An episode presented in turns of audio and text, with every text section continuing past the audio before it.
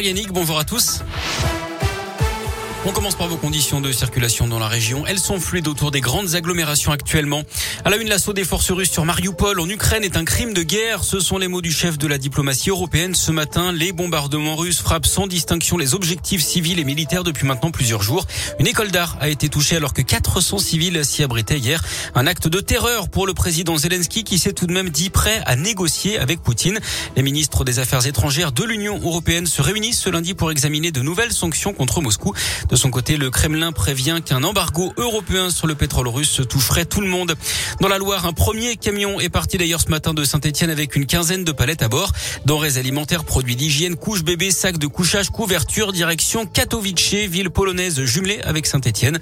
La semaine prochaine, c'est un semi-remorque qui partira de la capitale de la Loire pour acheminer des lits de camp. Au total, plus de 20 tonnes de dons ont été collectés ces derniers jours. La collecte se poursuit, notamment dans le local sous les arcades de l'hôtel de ville.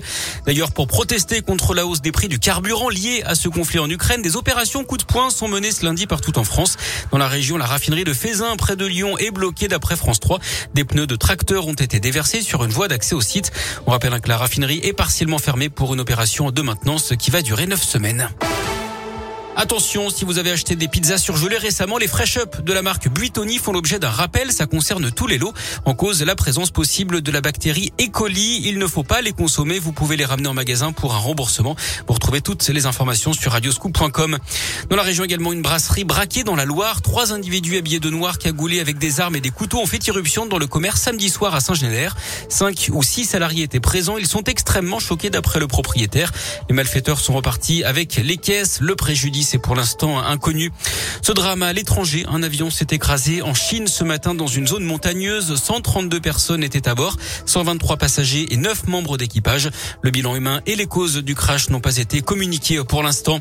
Le message d'alerte du patron de l'ONU, le monde avance les yeux fermés vers la catastrophe climatique, dit ce matin Antonio Guterres. D'après lui, et malgré l'aggravation de la situation, les grandes économies continuent d'augmenter leurs émissions de gaz à effet de serre. Pour lui, il faudrait réduire de 45% ses émissions d'ici 2030 30 pour espérer limiter la hausse des températures à 1 degré et demi. 30 millions de personnes ont été chassées de chez elles en 2020 à cause des catastrophes climatiques. C'est plus que le nombre de personnes déplacées par les conflits sur cette même période. Du sport, du rugby avec le 15 de France dans le chaudron. On l'a appris ce week-end, les Bleus affronteront l'Écosse le 12 août 2023. Geoffroy Guichard à quelques semaines de la Coupe du Monde. Et puis confirmation ce matin, l'Australie va établir son camp de base à Saint-Etienne pour le mondial. Les Wallabies qui joueront à Geoffroy Guichard, l'un des quatre matchs au programme. Il y aura également l'Italie et l'Argentine. L'équipe de France, je vous le rappelle, a décroché le grand chelem, le dixième de son histoire, le premier depuis 12 ans, samedi en s'imposant 25 à 13 face à l'Angleterre pour la dernière journée du tournoi Destination. Merci Greg.